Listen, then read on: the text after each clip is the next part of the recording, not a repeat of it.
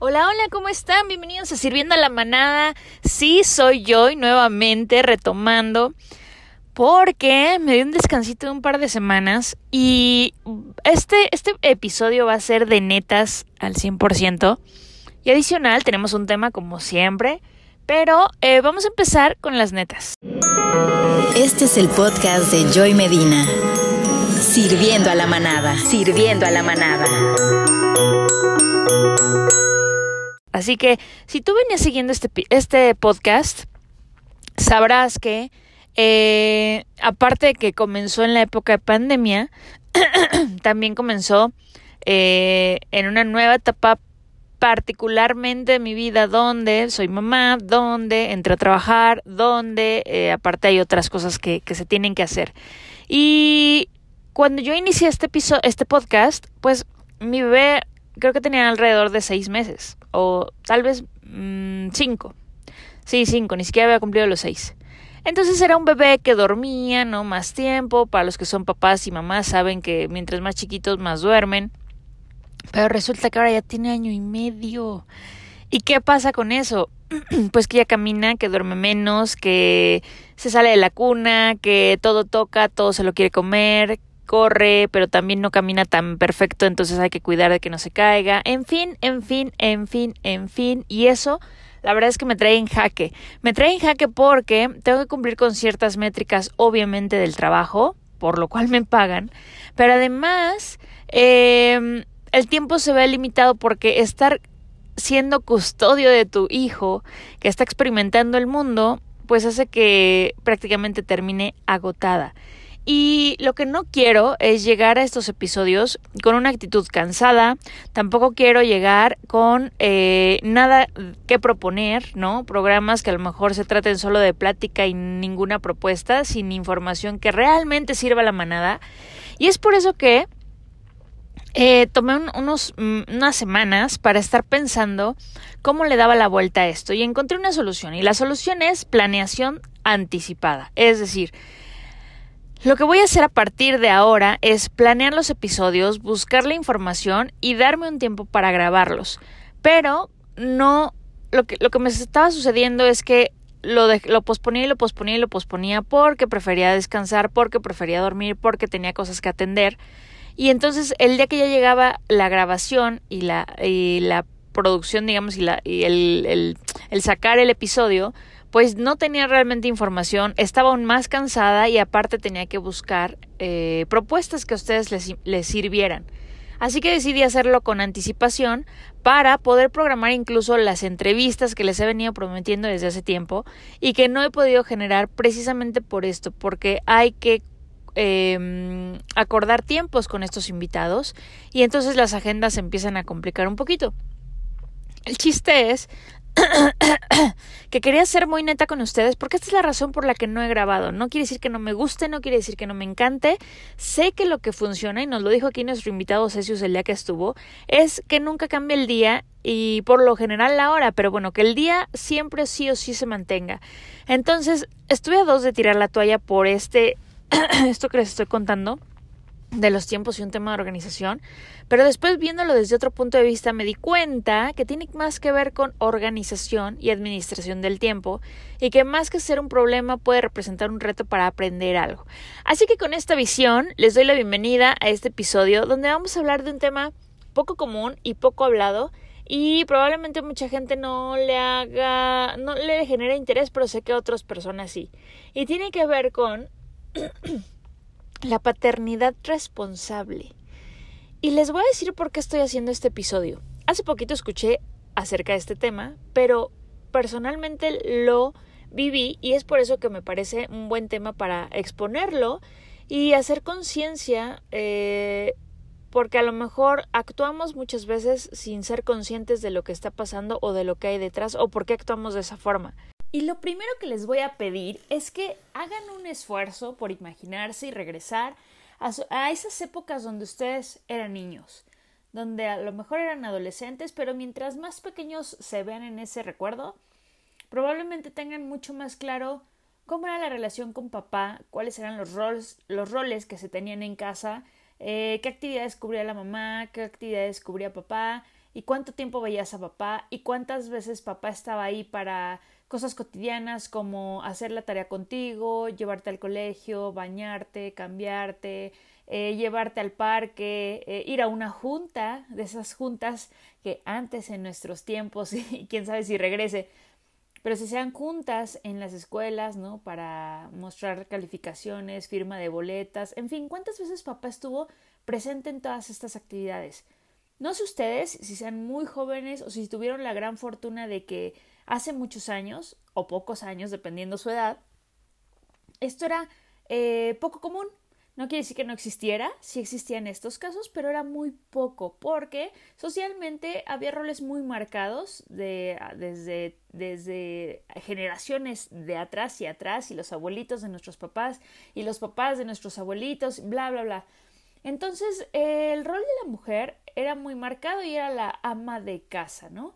Y el rol del hombre era el proveedor que salía y pues literal llegaba tarde, nada más prácticamente a descansar, probablemente a despedirse de los peques para el otro día irse nuevamente y estos roles eran mucho más marcados.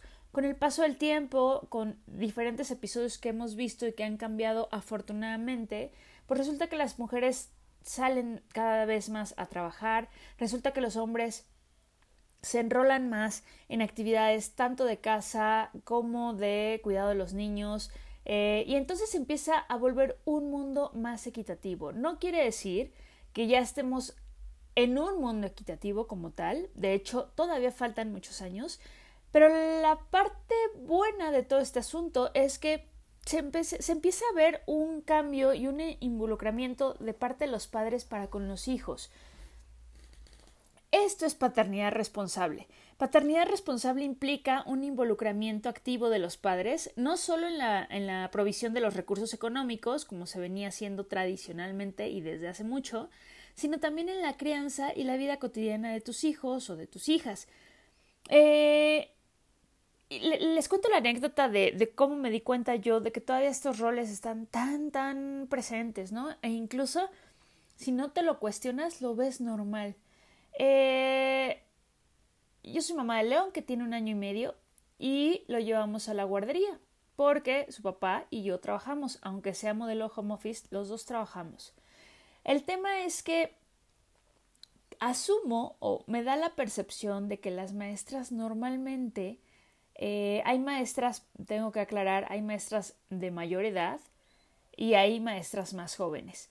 Pero en ambos casos siempre percibo que eh, cuando estamos los dos, que por ejemplo, cuando los dos vamos a una junta de padres de familia o cuando los dos, por ejemplo, eh, vamos por el niño a la escuela, por alguna razón la maestra, incluso la joven, siempre se dirige a mí cuando me quiere hablar sobre el niño, cuando me da una instrucción de cómo estuvo ese día, cuando me pide los materiales para el siguiente día, cuando en una junta nos hacen una pregunta acerca del niño, siempre asumen o dan por hecho que la mamá es quien tiene que estar presente. Y ojo, no quiere decir que la mamá no sea importante, por supuesto que la mamá es importante, pero es igual de importante desde mi punto de vista del papá no podemos hablar de igualdad en cuanto a procesos y a roles incluso biológicos, ¿no? Obviamente los papás no pueden tener en su vientre, eh, eh, pues obviamente la gestación de, un hijo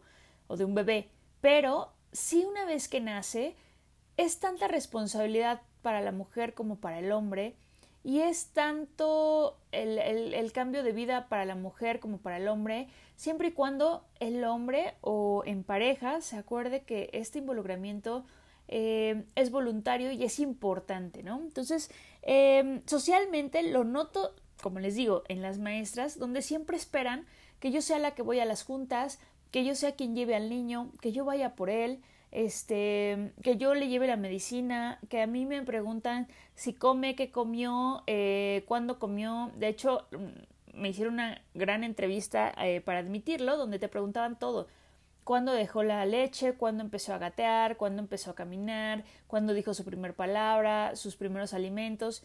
Y yo les prometo que todas esas eh, preguntas mi esposo afortunadamente las podría haber contestado. Incluso, les voy a decir, probablemente mejor que yo. Porque él tiene mucha mejor memoria que yo para muchas cosas. Ejemplo, medicamentos se las sabe todas. Ejemplo, edades y tiempo, cronología, se lo sabe todo. Entonces, además de ser un papá, eh, sí responsable, pero además, pues que se implica en todo lo que tiene que ver con el crecimiento de nuestro hijo y demás, eh, le interesa y le gusta. Entonces, yo lo he platicado abiertamente con él porque la verdad me da un poco de pena cuando estamos los dos y, y, siento que las maestras solamente se dirigen a mí cuando me dan una información acerca de nuestro hijo. Y lo he platicado directamente de, oye, ¿no te sientes mal? ¿No te incomoda esta parte de que siempre como que solo se dirigen a mí o asumen que yo como mamá sé todo y yo me hago cargo de todo cuando no es así, cuando es una actividad eh, totalmente equitativa?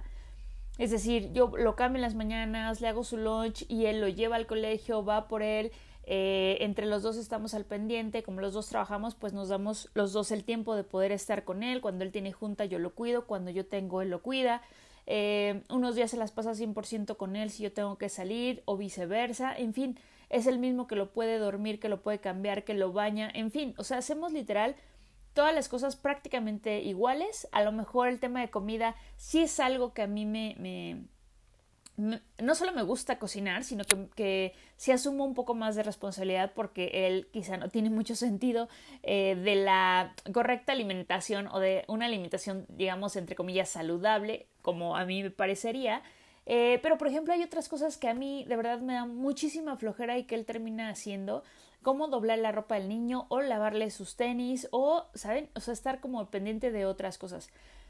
Pero al final yo siento que es un rol totalmente compartido. Entonces, eh, lo que él me ha comentado es precisamente que, que no, no se ofende ni se siente mal cuando siente, se siente de alguna forma ignorado.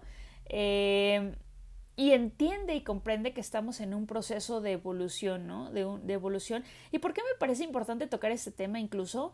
Porque sí, siempre estamos como mucho con el foco, no quiere decir que no sea necesario, claro que es importante e indispensable en la igualdad y en la paridad de género, pero pocas veces nos damos cuenta que también en otros eh, escenarios los hombres son como excluidos, ¿no? Eh, entonces, también me ha pasado, por ejemplo, con los doctores, con los pediatras. Eh, teníamos un pediatra que era mm, un señor ya mayor, donde también, o sea, al hablar de qué tenía el niño, qué comía, este, las instrucciones de qué hacer, de que si le daba de comer o no, siempre se dirigía a mí.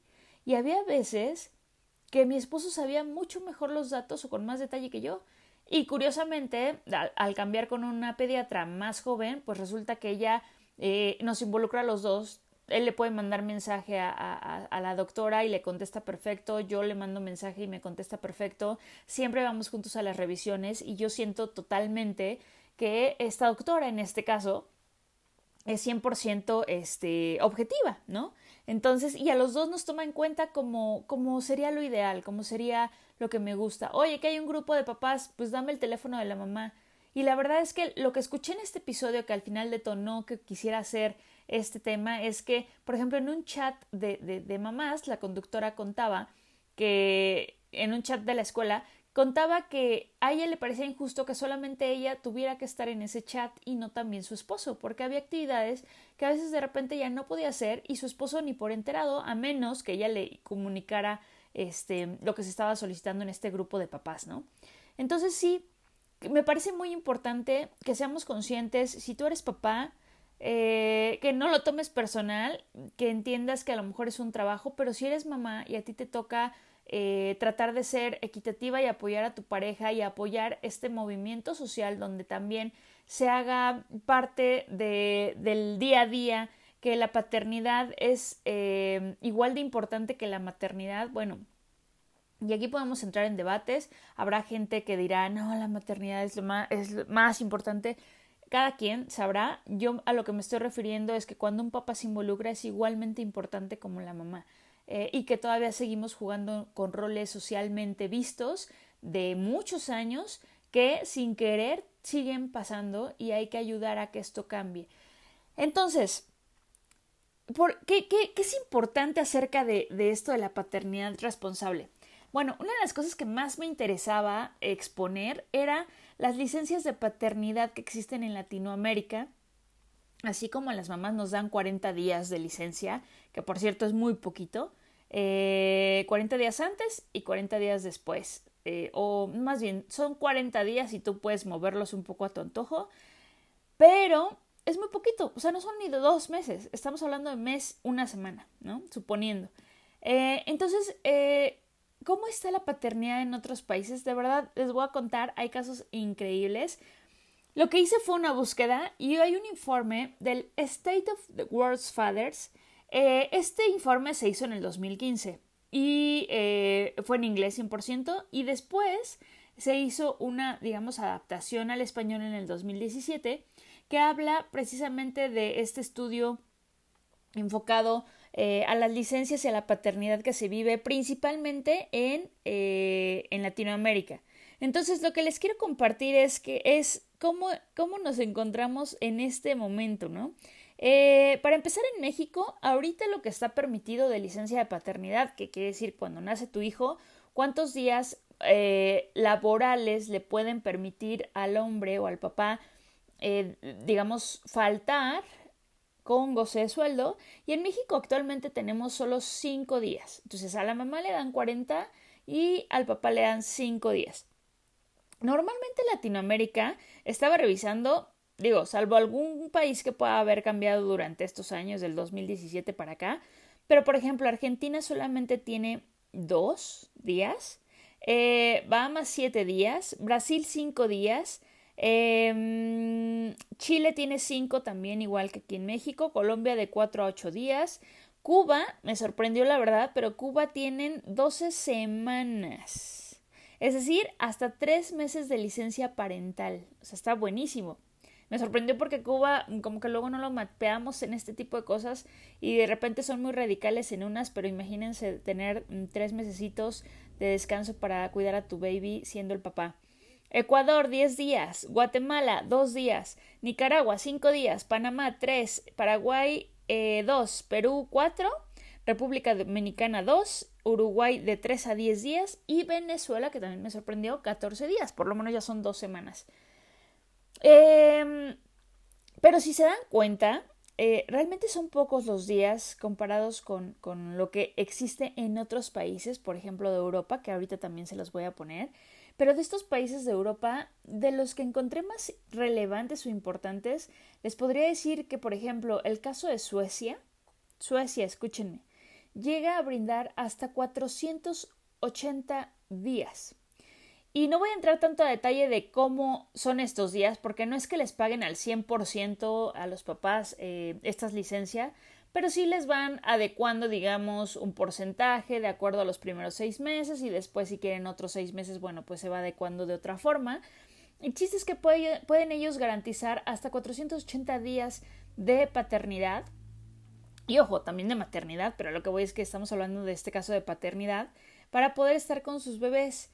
Y por ejemplo, Austria Curiosamente, a diferencia de, todos los países o de la mayoría de los países donde a la mujer siempre le dan más días que al hombre, en Austria los hombres llegan a tener 365 días versus las mujeres que serían 112 días.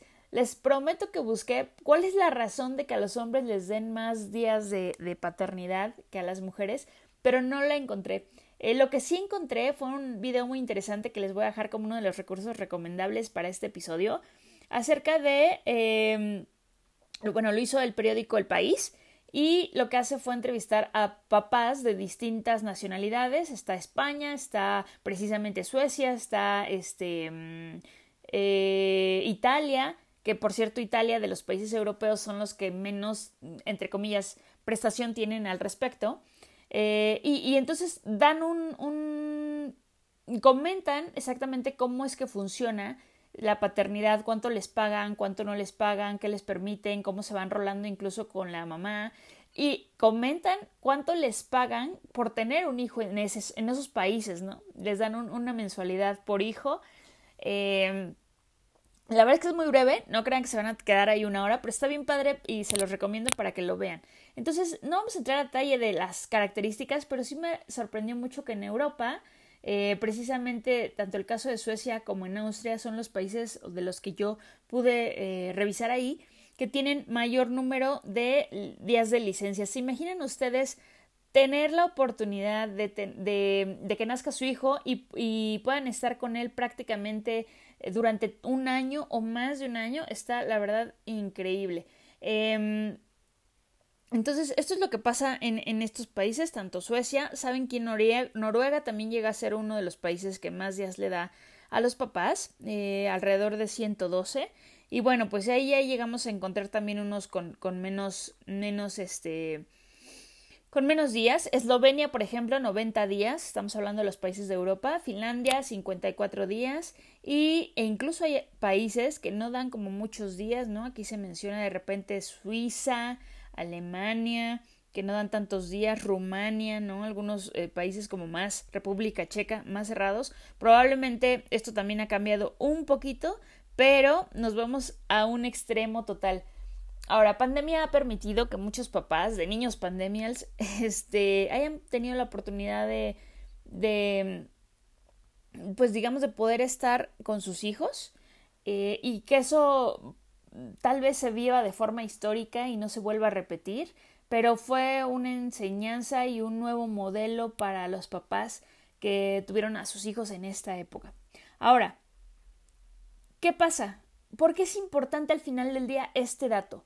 Porque el 80% o estos datos, y hablar de este tema, ¿no? El 80% de los hombres llegan a ser padres de forma biológica, 80% de los hombres, hombres a nivel mundial. Entonces no estamos hablando de un porcentaje que probablemente siendo hombre o teniendo pareja, este, eh, tal vez pase. Estamos hablando de una mayoría del 80%, donde sí o sí probablemente sean padres biológicamente. Ya otra historia será si los quieren ver, si los, si los atienden, si se hacen responsables. Pero ah, para aquellos papás que sí se sienten responsables, que sí se sienten parte de, que lo deseaban, que lo querían, que están comprometidos con ser padres, eh, y ojo, puedes no haberlo deseado y de todas formas tienes ese compromiso y lo sientes y lo vives. Eh, para ellos es importante empezar a tener una voz y poder eh, valorar, no, no reconocer, pero sí valorar que ellos también tienen voz y voto en la educación y que socialmente estaría genial empezarlo a ver desde ese punto de vista, ¿no? Porque al final lo que se genera son padres responsables, hijos felices y también atendidos, ¿no?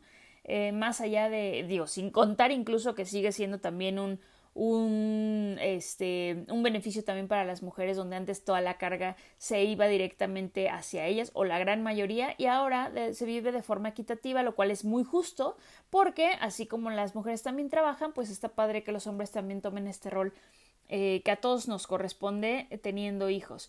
Ahora, ¿cuáles son los enemigos de la paternidad responsable? Esta es una guía, eh, también se los voy a dejar como un segundo recurso de este episodio, una guía que generó la UNICEF, específicamente de Chile, pero al leerla la verdad me di cuenta que eh, varios de estos puntos aplican sin importar la nacionalidad. Entonces, eh, los enemigos de la paternidad responsable podrían ser el estrés laboral o el estrés económico. ¿Por qué? Pues porque al final si tú tienes estrés debido a estos dos, dos rubros, difícilmente vas a tener tiempo de calidad para compensar con tus hijos, ¿no? Eh, ser un papá trabajólico, lo, lo describían así. ¿Y a qué, a qué referimos? Pues finalmente a que tampoco vas a tener tiempo.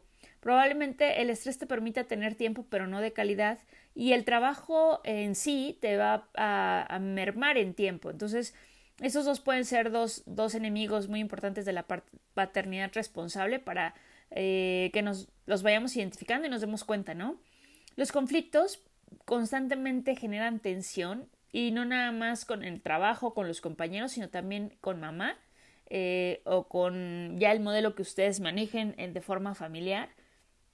Pero digamos, mejor conflictos con la pareja también puede generar eh, o ser un enemigo de, una paternidad responsable. La violencia intrafamiliar, obviamente, no solo los conflictos, sino llegar a tener la, la violencia y maltrato, no solo infantil, sino también hacia la pareja y hacia los que, te, los, que los rodean en el entorno familiar.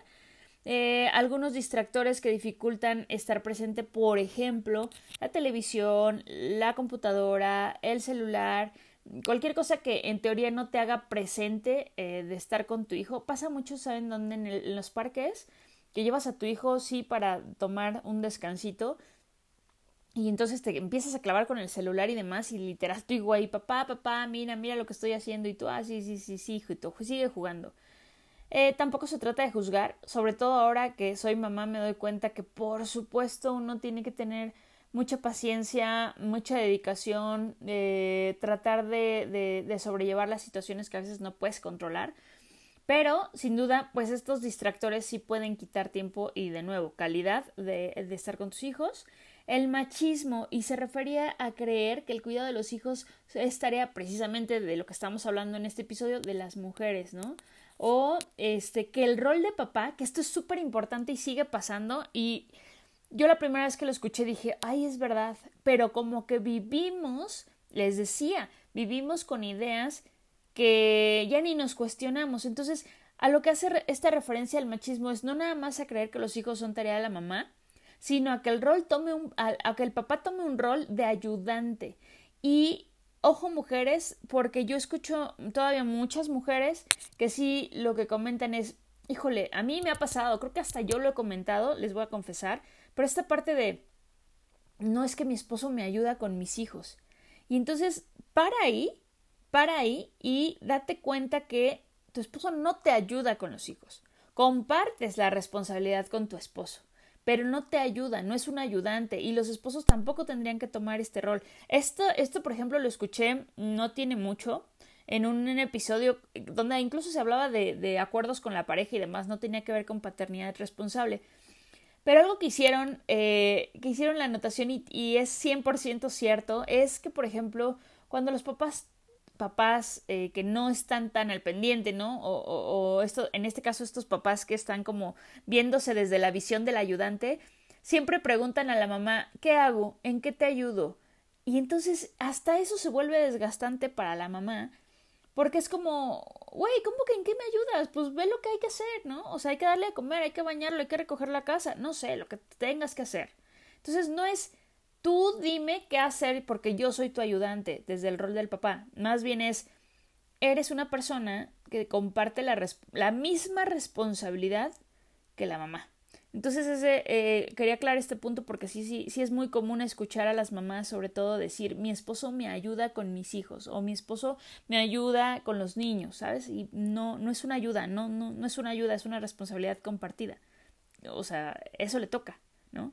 Eh, creer que tu presencia como padre no es tan importante o que es reemplazable eh, y no estar atento a las necesidades de tu hijo. Hay muchas veces y aquí sí podríamos entrar en debate tanto con psicólogos como en aspectos legales y demás, que a veces cuando sucede un divorcio, eh, los papás suelen pensar que por estar con la mamá, el hijo con la mamá, con eso está bien, ¿no? Y se alejan, cuando no necesariamente. Sí, la mamá es un pilar, ya lo mencionamos, pero el papá también lo es. Entonces, en la medida en que se sientan involucrados, eh, sería lo ideal. Y fíjense que Incluso se puede ser padre responsable aunque no estés viviendo con la pareja, con la mamá o el papá de tu, de tu hijo. Entonces sí se puede ser padre responsable y no necesariamente tienes que estar en pareja. Puedes ser un papá responsable y presente aún estando eh, divorciado, separado de, de, de tu pareja, ¿no? Y obviamente el último enemigo podría ser no estar atento a las necesidades de tu hijo este, no estar al pendiente de qué necesita, no estar al pendiente de lo que le pasa al día a día, eh, no estar al pendiente de cómo está viviendo la vida. Hay una pregunta que me parece muy importante y pocas veces se las hacemos a, a los niños, como que asumimos que son felices y tal vez no sabemos si son felices. Entonces, casi siempre acostumbramos a decir cómo te fue en la escuela, eh, qué quieres comer, este, a dónde quieres ir, pero ¿y qué tal si les preguntamos, ¿eres feliz, mi amor? ¿Eres feliz? ¿Te sientes feliz? ¿Qué te haría sentir feliz? Eh, porque nadie nos pregunta eso. Y en esta nueva modalidad de empezar a, a reconocer habilidades que no están en los temarios de las escuelas, pero que son fundamentales y básicas como la comunicación, la autoestima, la aceptación, la inclusión y muchos temas que no están en programas educativos eh, avalados por instituciones eh, públicas o, gubernamentales, está genial que uno empiece a introducir estas palabras. Hijo, ¿eres feliz? Hijo, este, ¿cómo puedes ser más feliz? ¿Cómo te gustaría? ¿Te sientes contento? ¿Estás contento? ¿Te gusta tu vida?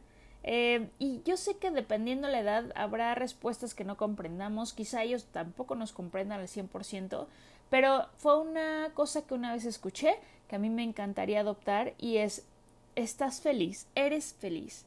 Eh, y si no, pues ponernos alertas de qué se trata, ¿no? Probablemente no se sienta feliz porque lo castigaste por alguna razón eh, o hubo una consecuencia por alguna razón, pero se vale preguntar. Entonces, conclusiones. Los padres activos o estos padres responsables eh, generan niños o hijos más felices, según este estudio que les comentaba, tienen mejor salud física y mental, y también tienen menos estrés. E incluso otra de las conclusiones es que y beneficios para los niños que, tienen a sus papás presentes es que reduces el riesgo de que sufran accidentes. Eh, y que los papás no caigan en abuso de alcohol y drogas. Eh, o más que no caigan que este riesgo sea menor. Entonces bueno pues les digo porque estas conclusiones este, les pueden ayudar a motivar. Y si tú ya eres un papá que está involucradísimo, pues sigue así. Eh, aplausos para, para, no porque sea un reconocimiento, al final lo veo también como una obligación o responsabilidad, pero sí porque vas contracorriente, ¿no? Y en, en este entorno social, y eso creo que es lo que amerita el reconocimiento. Ahora, eh, les voy a recomendar los tres, los tres recursos de este episodio. Ya mencioné dos, pero voy a recapitular. Uno es, les voy a dejar en esta descripción de, este episodio, uno, el documento que está bastante largo, son 130 hojas más o menos traducidas sobre el estudio que les comentaba, eh, donde habla mm, acerca de la paternidad, datos a nivel Latinoamérica, eh, por qué sí, por qué no, qué consecuencias, eh, beneficios para los niños, sino está muy interesante y aunque es largo, la verdad es que está muy amigable, es un texto muy amigable, no es tan científico. Entonces, y además está traducido. Entonces, eh, este, este, em, este estudio se los recomiendo. Se llama Informe Estado de la Paternidad. Luego, les recomiendo también la guía de la UNICEF que se llama sobre paternidad responsable eh, la UNICEF, pues obviamente es una institución eh, avalada a nivel mundial y eh, también es una guía donde precisamente para los que quieren saber de qué se trata la paternidad este, responsable o activa, bueno, pues ahí pueden encontrar una guía para cómo serlo, ¿no? Y también les voy a dejar el video que me pareció muy interesante, que está muy breve, de verdad les va a tomar menos de 10 minutitos, ver este video donde los papás de distintos países, está en español, eh, platican sobre la paternidad y estas licencias de paternidad que les dan donde, donde, donde ellos viven, este, para también entender cómo se, cómo se vive esto en, nuestro, en otros mundos, ¿no? Que nos expanda un poco la visión y que hagamos todo lo posible para que el día de mañana podamos subir un escaloncito más eh, a nivel social, por ejemplo, aquí en mi país o donde tú nos estés escuchando, entonces también les voy a dejar este video. Y bueno, pues recordarles que voy a retomar todo el tema de redes sociales, voy a retomar también los temas eh, que puedan ser interesantes y eh, también voy a retomar, ya se los he prometido, pero es verdad, eh, a los invitados. Entonces, em, continúen el pendiente, les agradezco por este episodio, cuídense, no se desaparezcan así como yo y nos vemos en el próximo episodio. Bye bye.